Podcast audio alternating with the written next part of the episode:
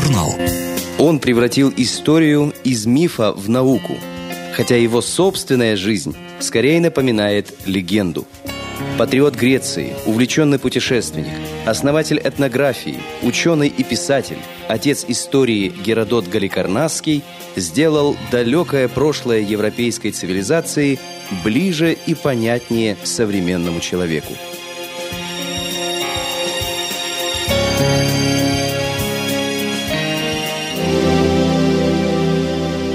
Будущий историк Геродот родился в 484 году до нашей эры в греческой колонии на побережье Малой Азии, городе Галикарнасе, в знатной и богатой семье. Хотя Геродот был подданным Персии, он очень гордился тем, что был потомком эллинов. Он с интересом слушал рассказы заезжих моряков о свободолюбивом греческом городе Афины, где мудрые правители Салон и Клисфен провели демократические реформы – но в его родном Галикарнасе тиран Лигдамид стремился установить единоличную власть. Юный Геродот вместе со сторонниками демократии выступил против тирана. Мятеж был подавлен, и Геродот, спасая свою жизнь, переселился на остров Самос, где располагалось одно из самых богатых греческих государств –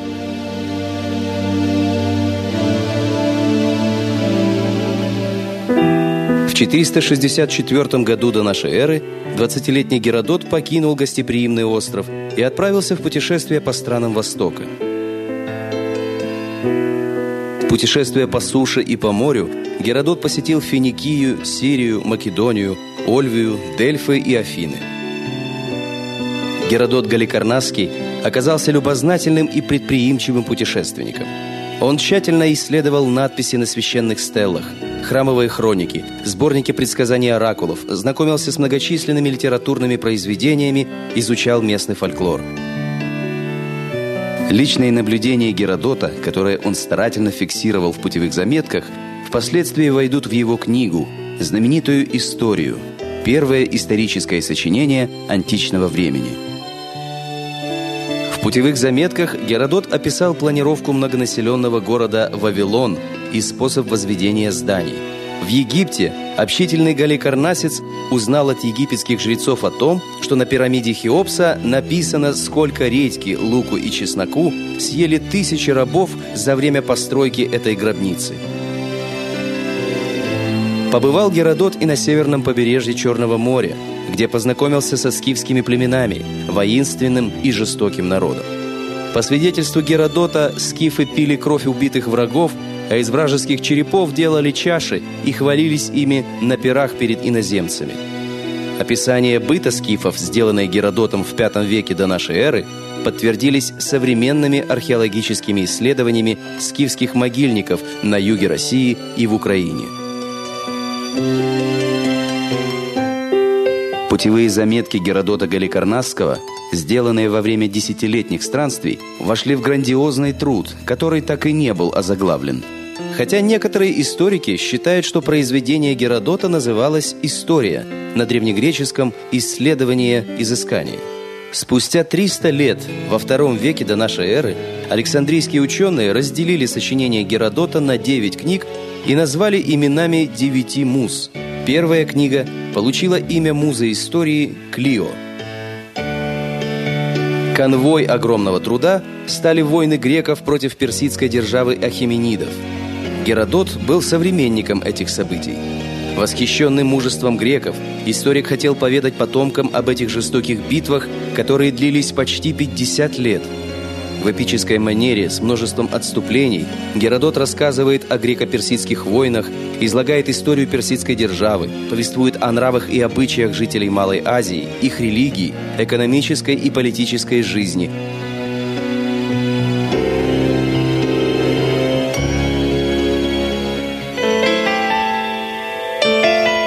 Путешествие 30-летнего Геродота закончилось в Афинах, где историк долгое время входил в кружок выдающихся афинских деятелей культуры и науки, поддерживал дружбу с драматургом Софоклом и правителем Афин Периклом. Геродот выступал с публичными чтениями своих исторических очерков и был удостоен за это награды от афинян, мнение которых он очень ценил.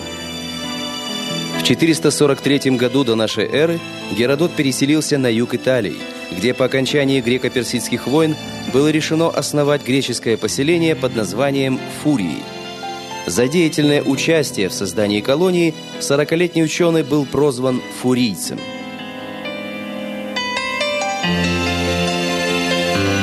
О последних годах жизни Геродота почти ничего не известно – Вероятно, он участвовал в политической борьбе между Афинами и Спартой, продолжал работать над своим монументальным трудом, который так и не был завершен.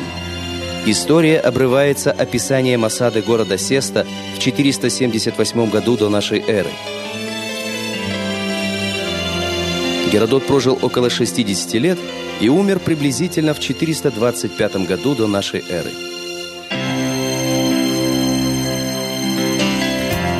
Произведение Геродота, греческого историка, жившего в V веке до нашей эры, это первое, полностью дошедшее до нас, научное историческое сочинение.